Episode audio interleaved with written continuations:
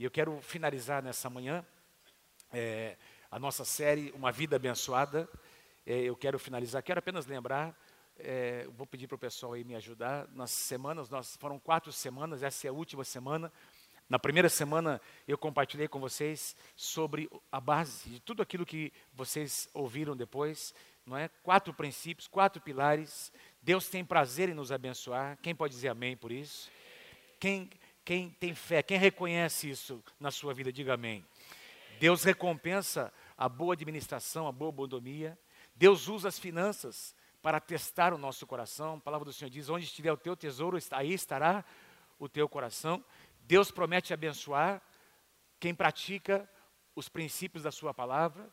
Deus move os céus e a terra, porque quando nós nos alinhamos com o que ele já disse que nós devemos fazer. Os caminhos de Deus já são abençoados.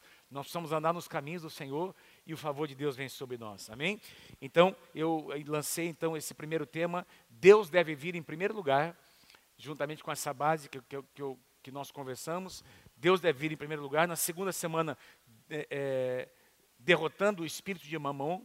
Então, nós falamos sobre Lucas capítulo 16. Ninguém pode servir a dois senhores.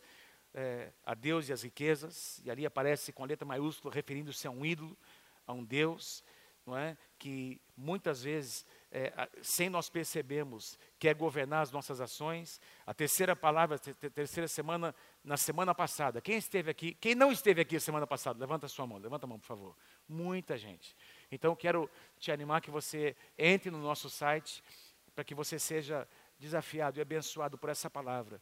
É, o tema da semana passada foi esse: é necessário um transplante de coração. Um transplante de coração. Jeremias capítulo 17 diz que o nosso coração é enganoso. Mas em Ezequiel capítulo 36, 36 quando o profeta Ezequiel fala, profetiza sobre a experiência do novo nascimento. Ele diz, Deus diz por meio dele: Eu vou tirar de vocês um coração de pedra. Eu vou tirar o coração de pedra e eu vou colocar no lugar dele um coração de carne, um coração maleável, um coração sensível. Tira um, põe o outro, transplante. Deus tem transplantado. Quando você nasceu de novo, Deus transplantou o seu coração. Alguma coisa nova começou a acontecer, porém existe uma luta entre duas naturezas, não é? Assim como quando um órgão é transplantado no corpo de uma outra pessoa, não é? Existe uma luta, é, é, tem uma série de coisas que envolve um transplante. Existe uma luta ainda hoje entre duas naturezas. E a pergunta é: quem vai vencer? Não é? Eu creio que a natureza de Deus vai vencer na sua vida, e não o egoísmo, e não a sua própria carne. E a essência do que eu ministrei na semana passada é, poderia resumir nessas palavras: as promessas bíblicas de bênçãos não são feitas para nos seduzir, mas para nos liberar do medo, nos liberar do medo e da tristeza, a fim de que nos tornemos pessoas generosas. Você pode repetir comigo essa frase? Vamos lá comigo? É um resumo do que eu ministrei semana passada. Vamos lá. As promessas bíblicas de bênçãos não são feitas para nos seduzir, mas para nos liberar do medo e da tristeza, a fim de que nos tornemos pessoas generosas. Nós não semeamos, não, não abençoamos, não damos, porque por aquilo que nós vamos receber, nós damos pelo fato de dar, porque nós amamos a Deus de todo o nosso coração. Essa é a essência. E o que eu vou ministrar nessa manhã, finalizando, tem tudo a ver com essa definição, com essa ideia de generosidade. A bênção da generosidade é o tema que eu vou estou trazendo a vocês aqui para a gente encerrar. Eu quero, antes de entrar na, na, na, na, passagem principal, eu quero ler, antes de mais nada, Tiago capítulo 1, do versículo 22 ao versículo 25. Meus amados, diga assim para quem está pertinho de você, eu e você, fala lá, diga lá para ele, eu e você temos liberdade, amém? Para fazer as nossas escolhas. Então, eu vou, deixa eu ler para você uma passagem que fala sobre essa liberdade que nós temos no Senhor e é por causa da liberdade que nós escolhemos fazer o que é certo. Não é porque alguém está dizendo, não é porque existe uma lei. Nós escolhemos fazer o que é certo porque nós somos livres, para inclusive escolher fazer o que é errado. Mas porque nós somos livres, nós escolhemos a coisa certa. Olha o que Tiago diz, Tiago capítulo 1, versículos 22, 23, 24 e 25. Sejam praticantes da palavra e não apenas ouvintes enganando-se a si mesmo, Tiago diz. Aquele que ouve a palavra, mas não a põe em prática, é semelhante a um homem que olha a sua face no espelho e depois de olhar para si mesmo, sai e logo esquece a sua aparência. Mas o homem que observa atentamente a lei perfeita, diga assim comigo, a lei perfeita. O homem que observa a lei perfeita, traz, que traz liberdade e persevera na prática dessa lei, não esquecendo o que ouviu, mas praticando, será feliz naquilo que fizer. Então, o, o, Tiago diz assim: Tiago diz que existe uma lei perfeita, a lei de Deus, a palavra de Deus. Amém, queridos? A palavra é, é, é, representa tudo que Deus pensa sobre todos os assuntos. Você vai encontrar na palavra de Deus tudo o que você precisa, todas as respostas que você precisa para todos os problemas, ansiedades, desafios estão aqui na palavra de Deus. Quem pode dizer amém? Esse livro é um livro absolutamente atual para as necessidades que nós enfrentamos hoje. E aqui o Tiago diz: olha, se você atentar bem para a lei, a lei perfeita, que traz liberdade. Então, ele fala sobre uma liberdade que nós, que nós conseguimos experimentar apenas observando a lei de Deus.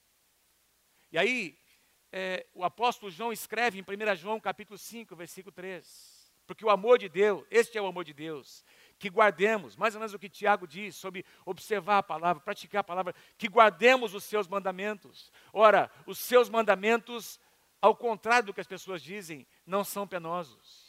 Então, o que, que, que você quer dizer com isso, pastor? Eu quero dizer para você que é o que diz, por exemplo, a NVI diz: os seus, pensa, os seus mandamentos não são pesados. Tem uma outra tradução que diz: não são difíceis de obedecer. Quando você começa a praticar o que a palavra de Deus diz e aquilo é, se torna um hábito na tua vida, não é mais pesado, é algo prazeroso. Não é porque o pastor está falando, porque a igreja, ah, porque a visão, não, não é a visão de um homem, de uma igreja, é o que a palavra de Deus nos diz, que, que, que vai nos abençoar. Se nós andarmos nesse caminho, então nós seremos abençoados. Quantos recebem essa palavra? Em nome de Jesus. É com base nisso que eu quero trazer a vocês uma, uma mensagem, não é? Não é, não é para trazer constrangimento em ninguém, mas é para mostrar a você que, que a lei de Deus, a palavra de Deus, princípios da palavra precisam ser algo prazeroso para nós. Não deve doer demais em você fazer o que a palavra de Deus pede para você fazer. Tem que ser o básico, não é? Então assim, puxa, às vezes a gente vê alguém sendo elogiado, a pessoa achou uma carteira e assim sai da, na televisão, sai reportagem, o cara ganha prêmio por ter achado a carteira de alguém e devolvido aquela carteira. Puxa vida, deveria ser o normal. A pessoa não precisaria nem receber elogio nenhum, é porque está fugindo tanto, é, é, tão fora do padrão fazer o básico, que, que fazer o básico merece um monte de elogio. E o que a palavra de Deus nos diz é que, é que se nós fizermos o básico, Deus já vai nos abençoar. Quanto mais se nós fizermos mais do que uh, apenas o que nós deveríamos. Amém, queridos? E é sobre isso que eu quero falar com vocês nessa noite, sobre uma oferta muito, muito generosa que uma grande mulher de Deus fez, uma mulher chamada Maria. O que muitos chamam de uma oferta extravagante. Eu, aliás, eu citei na semana passada, e eu quero voltar aqui e falar sobre essa grande mulher de Deus chamada Maria, irmã de Marta e de Lázaro. João capítulo 12, do versículo 1 ao versículo 8, seis dias antes da Páscoa, Jesus chegou a Betânia, onde vivia Lázaro, a quem ressuscitara dos mortos. Vocês vão se lembrar que no capítulo 11 de João tem a ressurreição de Lázaro. Lázaro era irmão de Marta e Maria, uma família é, muito amiga de Jesus. Tanto é que é, é, o único lugar na Bíblia que mostra que Jesus se emocionou, ele, ele chorou ao ver uh, o quebrantamento da família diante da morte desse rapaz, não sei se era um rapaz ou se era um senhor, né, Lázaro, não diz quantos anos ele tinha, mas era uma pessoa que Jesus amava demais. Betânia fica aproximadamente 3 quilômetros, nós estivemos em Betânia quando nós fomos lá para Israel, Betânia fica aproximadamente 3 quilômetros e meio, 3 quilômetros ali da cidade, velha, da parte velha de Jerusalém. Eh, Jesus corria, Jesus andava toda essa região e constantemente ele tinha que passar por Betânia. A ideia que a gente tem aqui é mais ou menos essa. Ele encontrou a casa de alguns amigos hospitaleiros e sempre que ele passava por ali, ou quase sempre, a Bíblia nos, nos indica que ele passava pela casa da, de, de Lázaro, Marta e Maria para comer alguma coisa, para descansar com seus discípulos e para seguir na sua caminhada. Versículo 2 diz: Ali prepararam um jantar para Jesus. Marta servia enquanto Lázaro estava à sua mesa. Uma observação importante: eles estavam na casa de uma outra pessoa. Apesar de Jesus passar muitas vezes na casa de Lázaro, Marta e Maria, nessa ocasião, eles pararam para jantar na casa de uma outra pessoa, de Simão o leproso. Eles estão naquela casa ali, a Bíblia diz que, mais uma vez, Marta, eu estou mostrando a vocês aqui algumas passagens paralelas, né, se você quiser conferir depois, em Mateus capítulo 26 e em Marcos capítulo 14, são as passagens paralelas que complementam, e, essas, e esses evangelhos paralelos vão nos enriquecer um pouquinho mais com alguns detalhes. Então, não era a casa de Lázaro, era a casa de uma outra pessoa. Versículo 3. Então Maria, de repente, pegou um vaso, aliás, um frasco de nardo puro, que era um perfume caro, e derramou aos pés do Senhor Jesus, e os enxugou com seus cabelos, e a casa encheu-se com a fragrância do perfume. Interessante que Mateus e Marcos são mais detalhistas ainda. Os dois dizem que, na verdade, Maria não derramou sobre os pés, porque naquela na cultura judaica a mesa não era a mesa como nós temos hoje, não é? Com cadeiras. As pessoas sentavam-se no chão. Diz que Jesus estava sentado no chão, a ideia é que Jesus estava sentado e, e Maria teve que se inclinar. E tanto Marco, Mateus quanto Marcos dizem que Maria derramou sobre a cabeça de Jesus. E provavelmente todo esse, esse líquido, né, esse, esse óleo perfumado, desceu pela sua cabeça, escorreu pelo seu corpo, atingindo até os seus pés. Ou, ou seja, Maria foi derramando, foi algo assim absolutamente inusitado que ela fez. Imagina, Jesus está comendo com seus discípulos na casa de alguém, é convidado para estar ali, de repente alguém entra, pega um vaso e derrama na sua cabeça, não é? derrama no seu corpo todinho, até os seus pés, e o que Maria faz? Maria se curva aos pés do Senhor Jesus e ela devia ter os seus cabelos longos, ela começa então a enxugar, enxugar aquela, aquele, aquele bálsamo, aquele óleo, não é? Com os seus cabelos, não sei se cabelo consegue enxugar óleo, deve ter virado um, um, imagina as mulheres, né? Tratamento, né? Deve ter virado um não sei o que, mas a Bíblia diz que ela enxuga. Então, tá, a ideia aqui é mais mostrar a atitude de Maria, de se curvar perante o Senhor, uma atitude de absoluto quebrantamento. Versículo 4. Mas um dos seus discípulos, quem seria? Um dos seus discípulos, aquele, não é? Judas Iscariotes, que mais tarde iria traí-lo, fez uma objeção não é? Fez uma objeção, versículo 5. Puxa, que bacana. Mas olha aqui, na verdade, puxa, o cara tem até razão, não é? Fala a verdade, irmãos. Por que esse perfume não foi vendido e o dinheiro dado aos pobres? Afinal de contas, tem tantos tantas pessoas necessitadas. Seriam 300 denários. E eu vou aqui ampliar um pouquinho mais também, visitando lá com vocês, pegando uh, o gancho de Mateus e de Marcos. Mateus e Marcos vão dizer que não foi só Judas. Mateus e Marcos vão dizer que todos os discípulos questionaram. Mas se nós lemos aqui em João que Judas tomou a palavra, provavelmente Judas foi o líder da conspiração. Judas foi o líder do movimento, não é? Que estava agora é, questionando Jesus é, por causa das minorias. Judas toma a palavra e quando Judas começa a falar, provavelmente houve ali uma, meu Deus, ninguém estava entendendo o que estava acontecendo, foi algo muito impressionante, muito chocante, e gerou alguns comentários, foi alguma coisa absolutamente diferente que ela fez, não é? E, mas ao invés de observarem a reação de Jesus, interessante, não é? A gente às vezes está, é, quando vem algum, alguém ministrar de fora e alguém, e, e, é alguém de fora ministra e fala alguma coisa mais ou menos diferente do que a gente tem ministrado, uh, muita gente olha para a gente aqui, né? Para ver a reação que a gente vai ter, né? Eu acho que é o, é o que os discípulos deviam ter feito olhado para a reação de Jesus. Porque a reação de Jesus é, não foi de espanto, a reação de Jesus foi de completa aceitação. Queridos, quantos de nós, quantos de vocês acham que nós devemos olhar para o Mestre? Olhar para Jesus. O livro de Hebreus diz: olhando para Jesus, o autor e consumador da nossa fé. Os discípulos estavam ali, acontece alguma coisa inusitada, surge uma dúvida no coração deles, porque quando alguém faz algo que, eu não que a gente não faz, algo incomoda, e eles se sentiram incomodados. Aí Judas toma a palavra, e a ideia aqui é que não foi só Judas, houve ali um, uma, uma situação, tanto é que Jesus teve que tomar a palavra, não é? Versículo 6 diz: Ele não falou, Judas não falou por se interessar pelos pobres, mas porque era ladrão. Meu Deus do céu, coitado do Judas. Falar um negócio desse dele assim. Puxa vida, tão agressivo. Ladrão. O cara era ladrão, sendo responsável pela bolsa de dinheiro, costumava fazer um desconto de cinco dedos de vez em quando. Costumava tirar o que nela era colocado, uma comissãozinha. Afinal de contas, estou trabalhando. Eu que cuido da bolsa. Ninguém me paga um salário. Estou ficando além da hora para contar. Eu mereço, não é? Quando, quando a gente começa a dizer assim, eu mereço, quando a gente começa a fazer algumas concessões, a gente começa a andar num caminho perigoso. Quando nós começamos a, a, a ceder algumas coisas, fazer concessões que nós jamais poderíamos fazer. Quantos entendem o que eu estou dizendo? Ele tinha bolsa, não é? E ele começou a fazer algumas concessões que ele costumava. Então, não era uma coisa que aconteceu de vez em quando. Ele foi, ele começou uma vez, foi para a segunda, terceira e virou um hábito. Ladrão.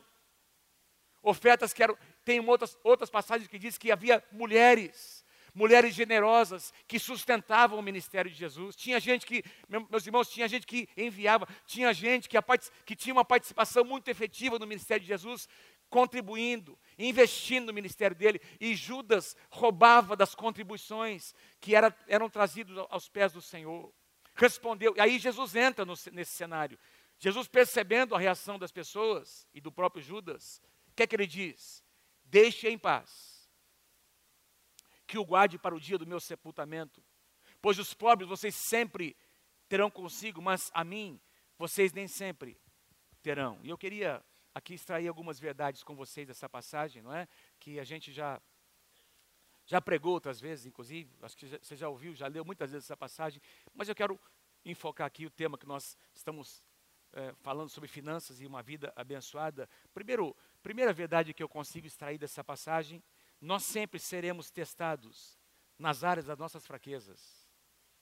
Nós sempre seremos testados nas áreas das nossas fraquezas. Eu queria que você dissesse isso para algumas pessoas aí pertinho de você. Você e eu seremos testados onde nós somos fracos. Amém? Afinal de contas, o problema não é naquilo que nós somos fortes. Nós caímos naquilo que nós somos vulneráveis. Nós caímos nas áreas que nós somos fracos e, e num ambiente como esse aqui nós temos diferentes áreas. Talvez algumas áreas para algumas pessoas aqui, tem algumas pessoas aqui na, nesse ambiente. Nós estávamos lá ontem ministrando na Igreja Batista Sião, lá em Maringá, uma igreja linda. O pastor Paulão foi comigo ali para a gente ministrar para a liderança e para a igreja, ontem, à tarde e à noite. E o pastor Paulão com, compartilhou o seu testemunho com aquela igreja, 15 minutos de testemunho que trouxeram um impacto tremendo sobre aquelas pessoas. Como Deus restaurou o Paulão do alcoolismo, das drogas. Meus irmãos, uh, o, o, pastor Paulão, se você conversar com ele até hoje, vai, ele vai dizer para você que é uma área na vida dele, não é assim, Paulão, que ele tem que manter as defesas levantadas. Ele tá em, tem que estar em constante oração. O alcoolismo, nunca foi um problema para mim. Não é que eu sou melhor que o Paulão, é porque eu não fui exposto às mesmas situações e eu não experimentei o que ele experimentou. Então, não é o alcoolismo e as drogas não, nunca não, não, não, não, não é uma coisa que mexe comigo, porque não foi uma, uma área, mas eu tenho outras áreas que talvez não sejam as do Paulão. Quase entendem o que Deus está falando? E aí, a, a, a ideia, puxa vida, de repente, é, é, Judas é exposto a uma situação, não é? E eu queria ler com vocês essa frase: os testes que nós passamos não são para nos derrotar.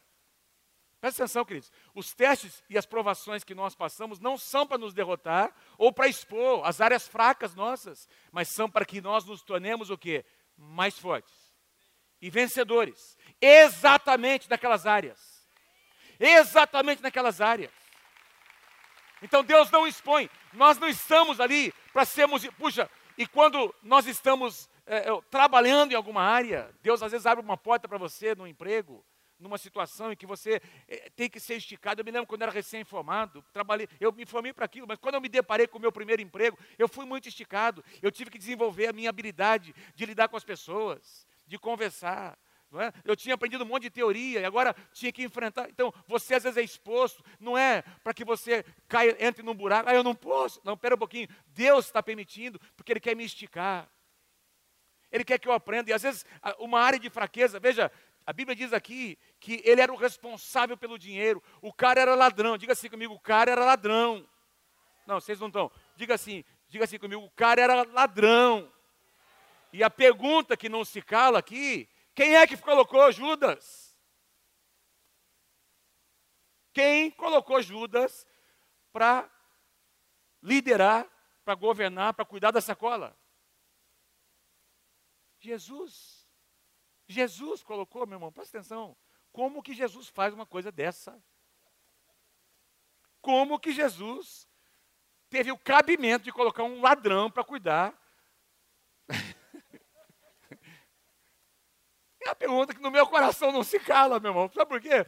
Como é que Jesus, Jesus conhecia que o cara tinha uma fraqueza e Jesus põe a sacola na mão dele, você vai cuidar.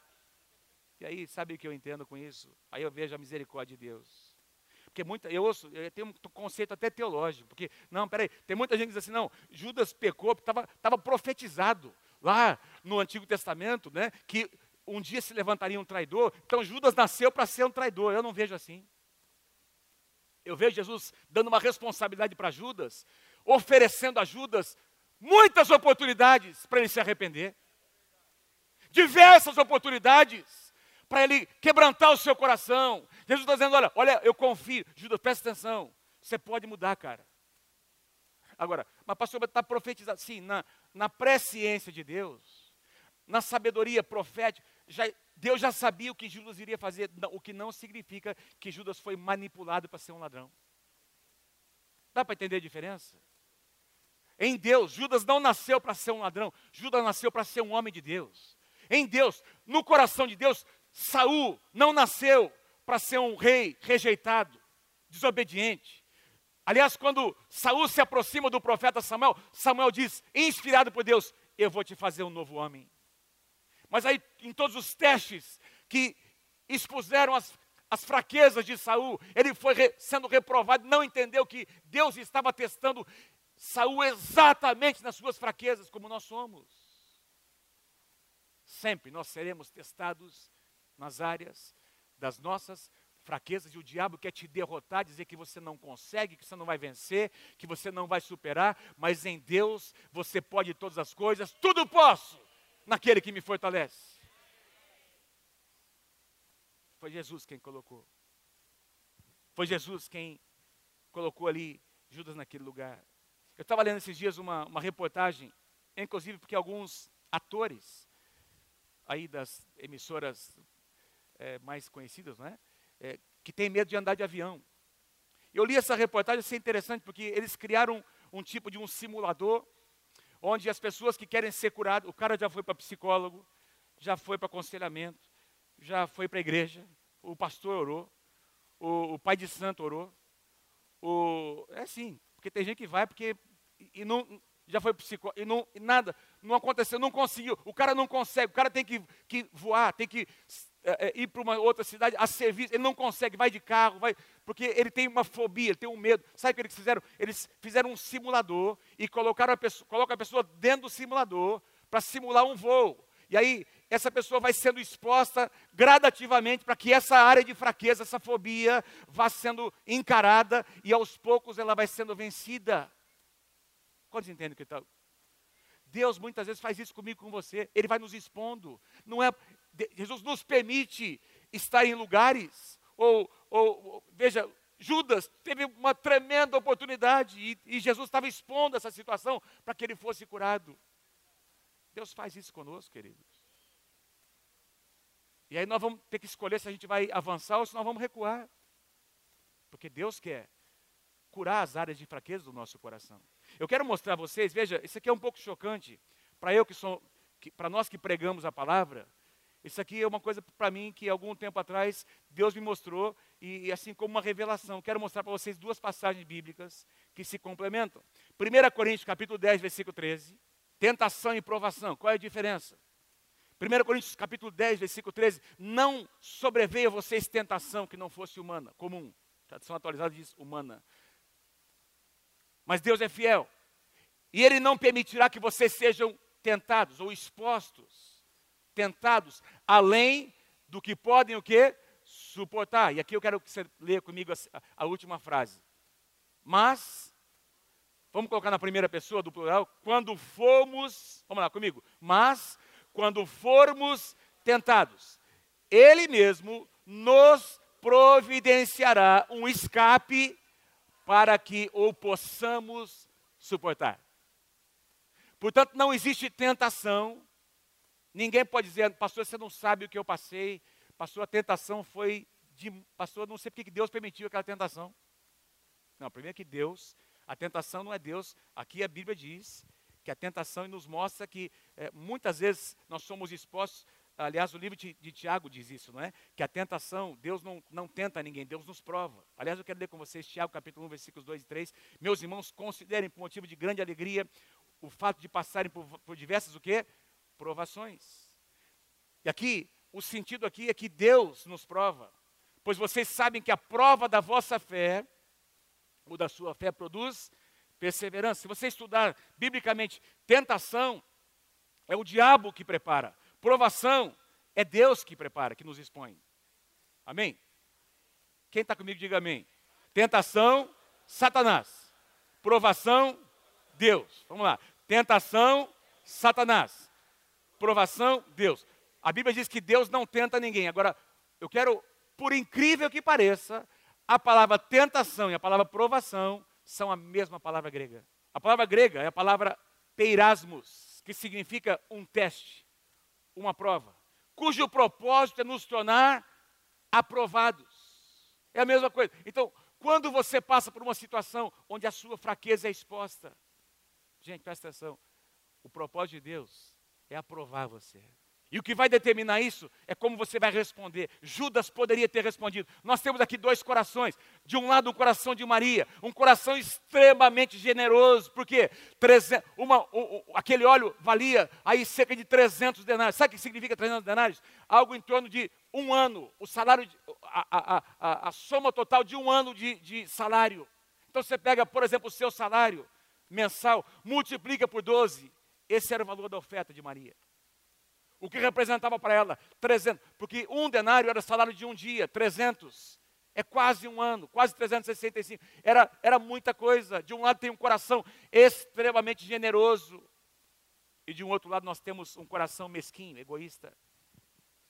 E a gente pode ver aqui nesses versículos o egoísmo operando no coração de Judas. Versículo 5. Por que este perfume não foi vendido e o dinheiro dado aos pobres? seriam 300 denários. Ele não falou porque por se interessar pelos pobres, mas porque era ladrão. Ele tinha algo no seu coração a ser tratado, era responsável. E aí nós já lemos, não é? Então, na verdade, Lucas, eh, Judas era um fingido. Ele só pensava em si mesmo. Eu queria, assim, sugerir a vocês aqui três atitudes de pessoas egoístas.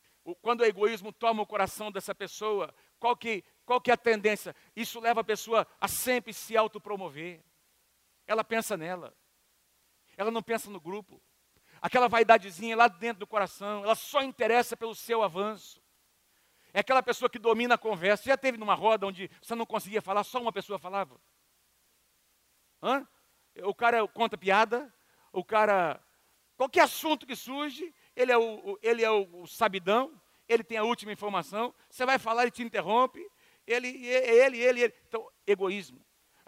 O egoísmo nos leva a nos autoproteger.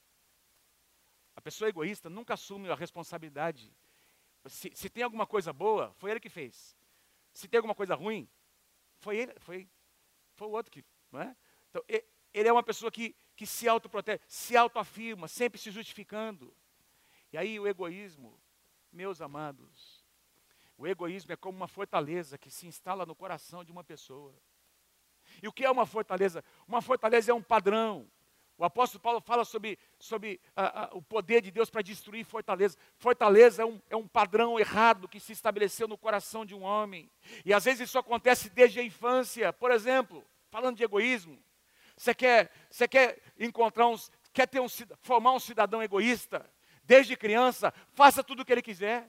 A gente vai encontrar pessoas egoístas, voltadas para si mesmas, porque foram criadas voltadas para si mesmo. Todo mundo faz a vontade dela. Ela nunca aprendeu a repartir. Tudo o que ela quer está na mão dela. E daí nós não criamos cidadãos que estão aí preparados para enfrentar as situações tão difíceis da sociedade. E aí tem uma fortaleza. Gente, fortalezas são quebrantadas pela oração, pelo jejum, pelo estudo da palavra de Deus, por posicionamentos que nós tomamos. Essa mulher chamada Maria, ela tinha algo no seu coração que chama a nossa atenção. E é tão, o contraste é tão intenso entre Maria e Judas, porque Judas tinha uma fortaleza dentro do seu coração que tinha que ser quebrantada. Quem, quantos entendem? Diga amém, em nome de Jesus. Uma fortaleza é um padrão de pensamento que gera um comportamento, que se transforma num hábito e que determina um destino. Amém? Repete assim comigo. Uma fortaleza, vamos lá, bem forte. Uma fortaleza é um padrão de pensamento que gera um comportamento que se, que se transforma num hábito que determina um destino. Pensamento, comportamento, hábito, destino. Deus deu ajudas, muitas oportunidades. Vamos para o número dois.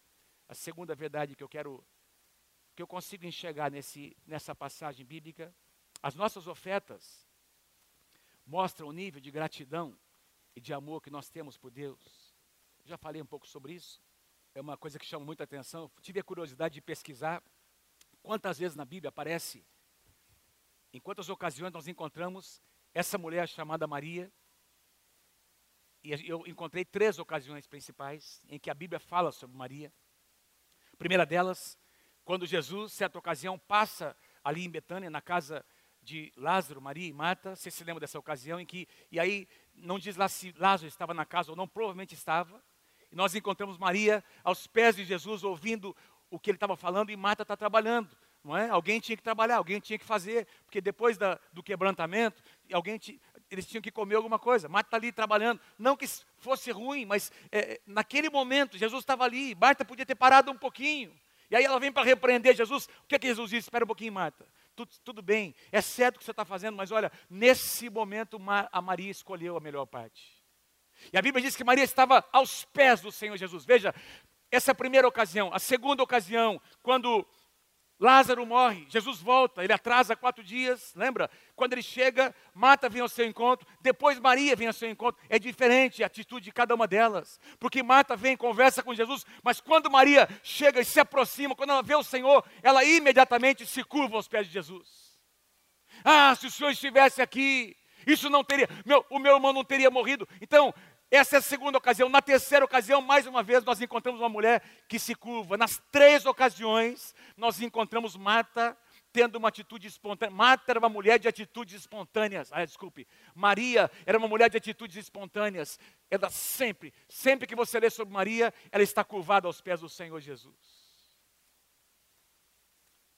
Atitude de coração. Que tremenda essa mulher.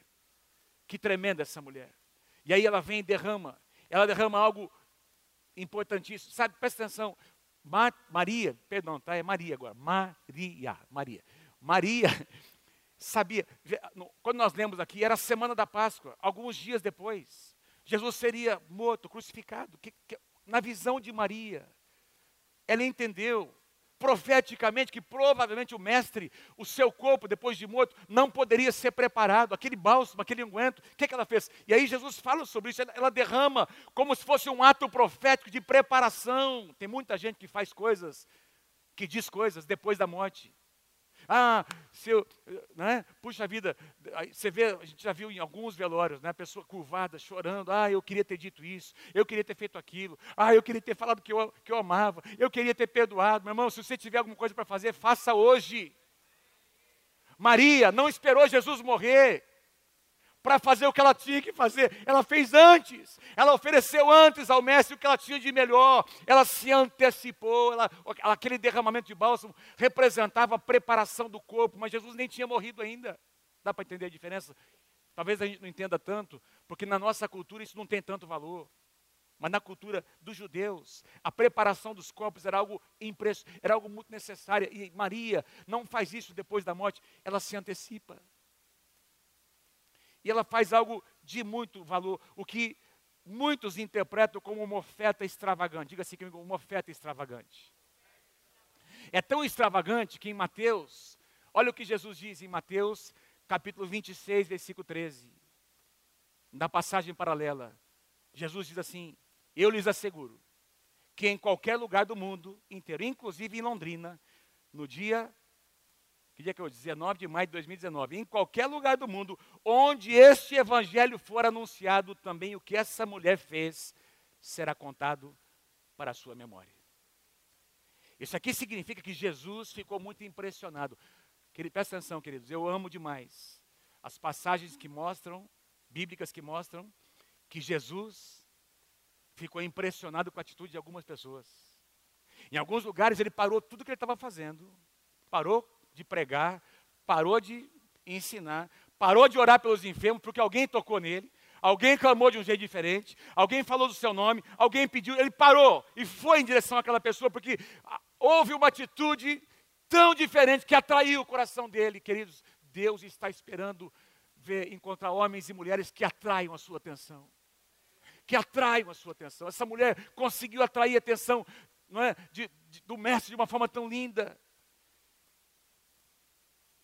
Ao ponto de receber uma declaração como essa. E aí, eu quero trazer aqui a vocês uma declaração do livro, desse livro, Uma Vida Abençoada, que é a base do que nós estamos ministrando aqui, para o pastor Robert Morris.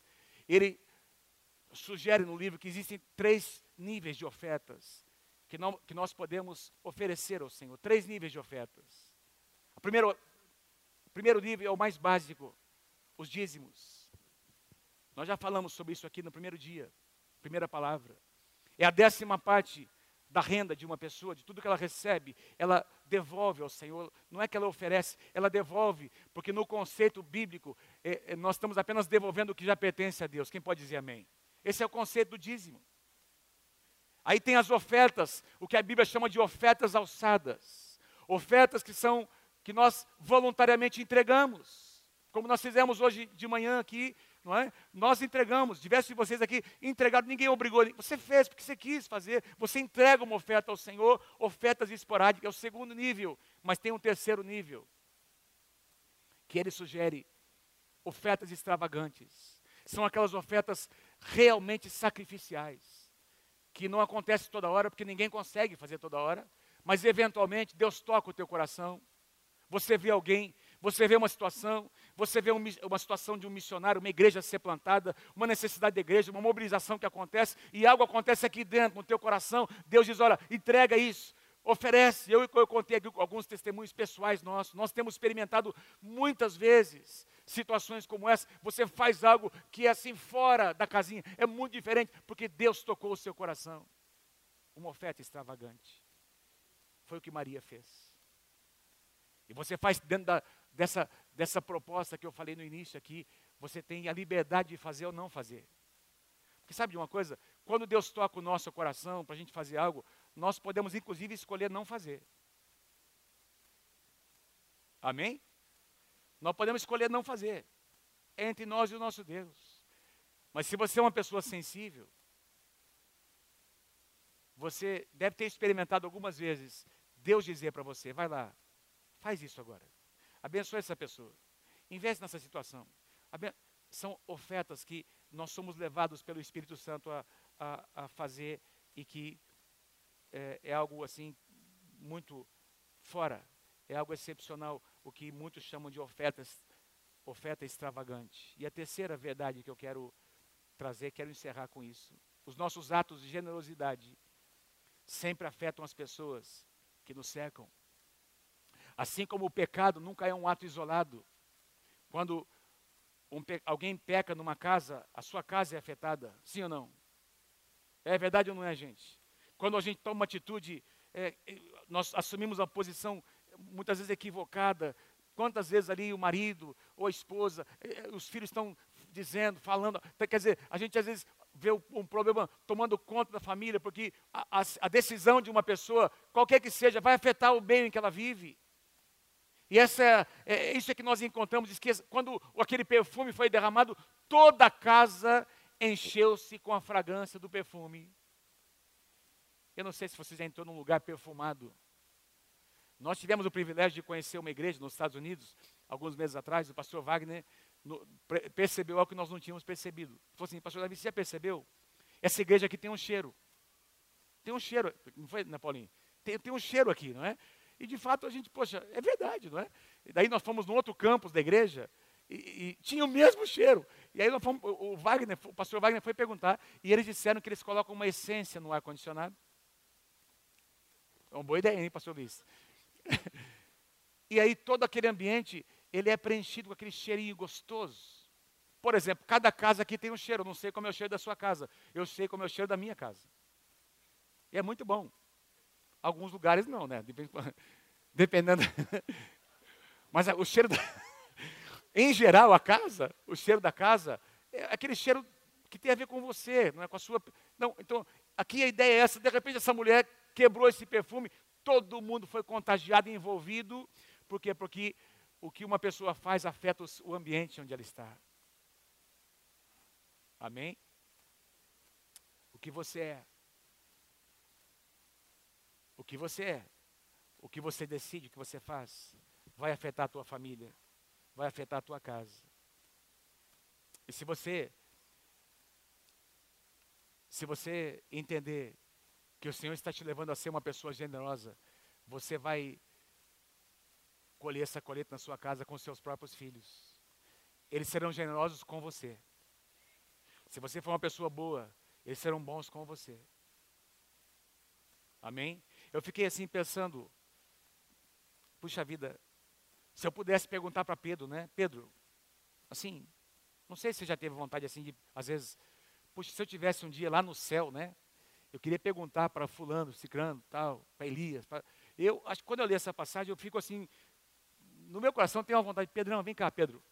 Me diga uma coisa, como é que foi de, depois da pregação de Jesus, daquela reunião, daquele culto? Como é que foi depois do culto? Quando Jesus fala, falou sobre a atitude de Maria, como é que terminou aquela reunião, aquele culto? Né? Eu, acho que, eu acho que depois de Jesus dizer o que ele disse, houve um constrangimento que tomou conta do coração deles. Porque todo mundo foi contagiado. Pelo, o ambiente foi mudado pela ação de uma mulher. O que você faz afeta a sua casa, afeta a sua família. E se você der passos de fé, a sua família será abençoada a sua casa será mudada. Algumas situações que você nunca viu mudarem, porque deixa eu te dizer uma coisa: muitos filhos não mudam, não é por causa deles, é por causa dos pais. Tem muito, caso, tem muito marido que não muda, não é porque o marido não quer mudar, ele não muda é por causa da, da esposa que ele tem. Não ouvi nenhum amém, mas é verdade. E o inverso também é verdade. Às vezes o marido vem reclamar da esposa, e a esposa não muda, porque não muda por causa do marido. E eu tenho aprendido uma coisa: a única pessoa que nós temos condição de mudar mesmo é nós mesmos. Quando você muda, tudo muda ao seu redor. Quem concorda, diga amém. Quem pode dar um aplauso ao Senhor Jesus? Por essa verdade simples, poderosa. Tem tudo a ver com pessoas. Eu quero mostrar para vocês aqui algumas pessoas que têm sido afetados pelas, por suas ofertas generosas nessa casa. Vocês estão vendo aqui o Anderson e a Carla com seu filhinho. Participaram quando crianças de uma célula próximo de suas casas, lá no Jardim Franciscato, e também na rua de recreio que a igreja oferecia todo ano para as crianças. Depois de adultos, os dois começaram a namorar. Os pais da Carla não aprovavam o namoro. Os dois eram líderes de jovens da igreja católica porém não tinham nenhum princípio de santidade no namoro. Há seis anos atrás, o Anderson, com o desejo de suicidar-se, começou a participar de uma das nossas células perto de sua casa, lá no Jardim Franciscato. Logo depois, a Carla passou a participar com ele, e aos poucos eles foram sendo curados e libertos e casaram-se na igreja. Ele pediu perdão para os pais da Carla por suas atitudes agressivas e restaurou o relacionamento com eles. Depois disso, sua sogra veio para a igreja. Os dois voltaram a estudar. Ele se formou em tecnólogo, em logística e gestão pública. Eles conseguiram construir a casa, sua casa própria antes do casamento e têm sido muito prósperos. Hoje são supervisores das células de adolescentes.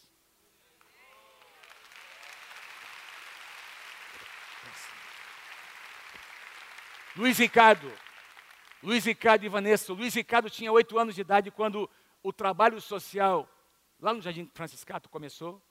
Ele pertencia a uma família disfuncional, pai e mãe alcoólatras, que moravam em um barraco, em péssimas condições sociais. Sua casa foi a primeira a receber uma célula lá no Jardim Franciscato em 1997. Hoje, o Luiz Ricardo é um homem íntegro, trabalhador, próspero E ele e sua esposa são supervisores do Ina Kids e ajudam nos projetos sociais da Igreja Nova Aliança.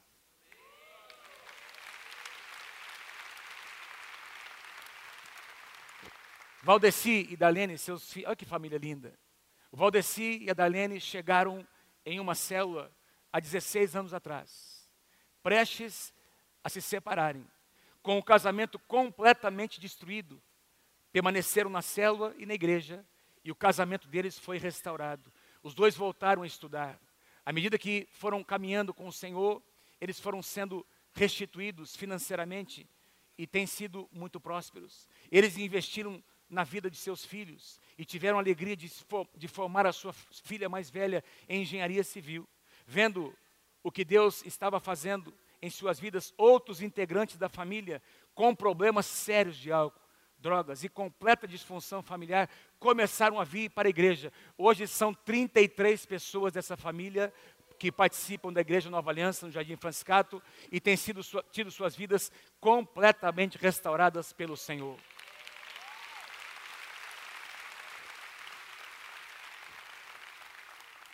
Fernando e Sheila. O Fernando traficava drogas e praticava assaltos.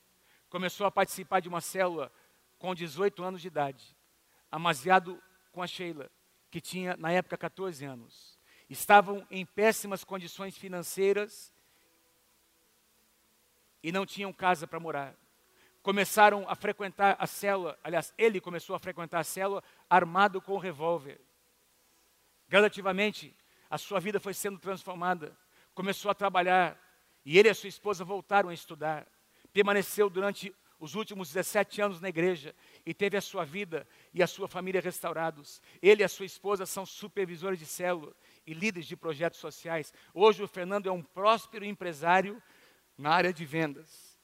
Está se mudando para uma ampla casa e terminou de construir, que acabou de construir e já possui alguns imóveis alugados.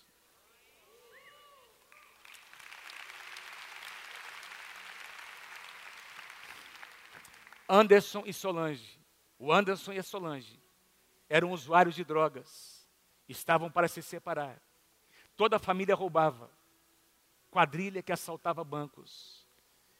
Toda a família roubava, participava de uma quadrilha, bebia e usava drogas juntos, como família. Ele e a Solange começaram a vir para a igreja, foram libertos e assim foram trazendo os integrantes da família para serem restaurados. O Anderson voltou a estudar, está cursando engenharia elétrica. Conseguiram comprar uma casa melhor. Ele e a Solange são supervisores de células. Hoje, 39 pessoas dessa família participam da Igreja Nova Aliança no campus, lá na Zona Sul, com as suas vidas e famílias sendo restauradas pelo Senhor.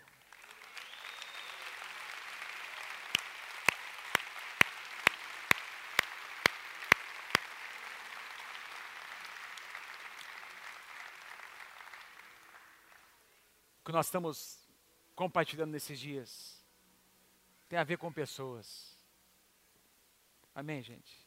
O reino de Deus tem a ver com pessoas. Quando você oferta, dizima, eu queria deixar isso bem claro para você. Os pastores, nós temos aqui na igreja cerca de quarenta e tantas pessoas, quarenta e poucas pessoas remuneradas. Muita gente trabalhando. Metade desses, desses que são remunerados são pastores, boa parte deles de tempo integral, alguns trabalham tempo parcial, funcionários, limpeza, enfim, nas diversas áreas. É, os pastores têm um salário digno, graças a Deus. Os funcionários. Nós não somos uma igreja que, é, por exemplo, é importante vocês saberem, vocês ouviram isso na classe de integração, mas eu quero dizer isso para vocês: ninguém tem poder para para manipular as finanças da Igreja Nova Aliança. Ninguém tem autonomia para fazer o que quer. Tudo que é feito aqui nessa igreja é com, mediante nota fiscal, contabilidade. Nós temos todo um, uma, uma, uma, um aparato de, de procedimentos para trazer segurança a tudo que é feito aqui. Então, tudo que entra em termos de dízimos e ofertas são, são depositados na conta da igreja Nova Aliança, pessoa jurídica. Nada disso é canalizado ou usado em outras situações antes de passar pela conta da igreja e só sai mediante apresentação de nota fiscal. Estamos absolutamente em dia com a Receita Federal. A Igreja Nova Aliança, tudo que é feito na Igreja Nova Aliança em termos de serviço é feito mediante recolhimento de INSS. Nada é feito apenas na base da, da, do, do, de, de acordos verbais. Não é assim, pastor Luiz. Tudo que nós fazemos tem prestação de contas. E o que você investe nessa casa é canalizado para a plantação de igrejas, para trabalhos sociais, nós, acabei de mostrar aqui para vocês é, o investimento que nós fizemos. Nós temos é, viagens missionárias, nós temos muita coisa, que é, diversos projetos sociais. São quantos projetos hoje no Jardim Franciscato Mônica ali que nós temos vinculado? Uns 12 projetos, né? Você lembra disso? 12 projetos ao todo. Tudo isso envolve muita gente, não é? Nós temos uma creche que nós bancamos, que nós sustentamos. Só para você ter uma ideia, o custo da creche anual é algo em torno de 400 e tantos mil reais.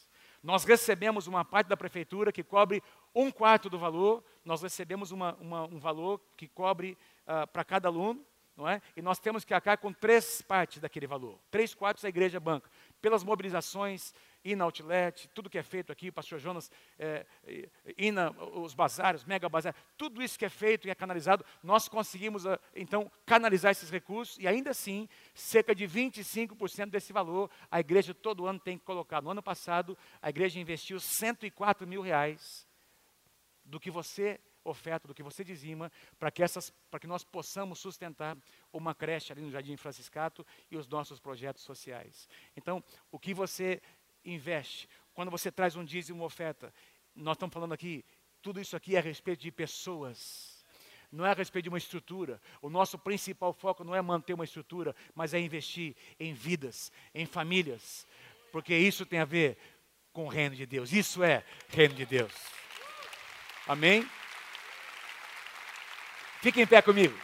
Dê mais um aplauso bem forte ao Senhor Jesus. Bem forte. Bem forte. Se você recebe essa palavra de Deus, Dê um aplauso bem forte ao Senhor.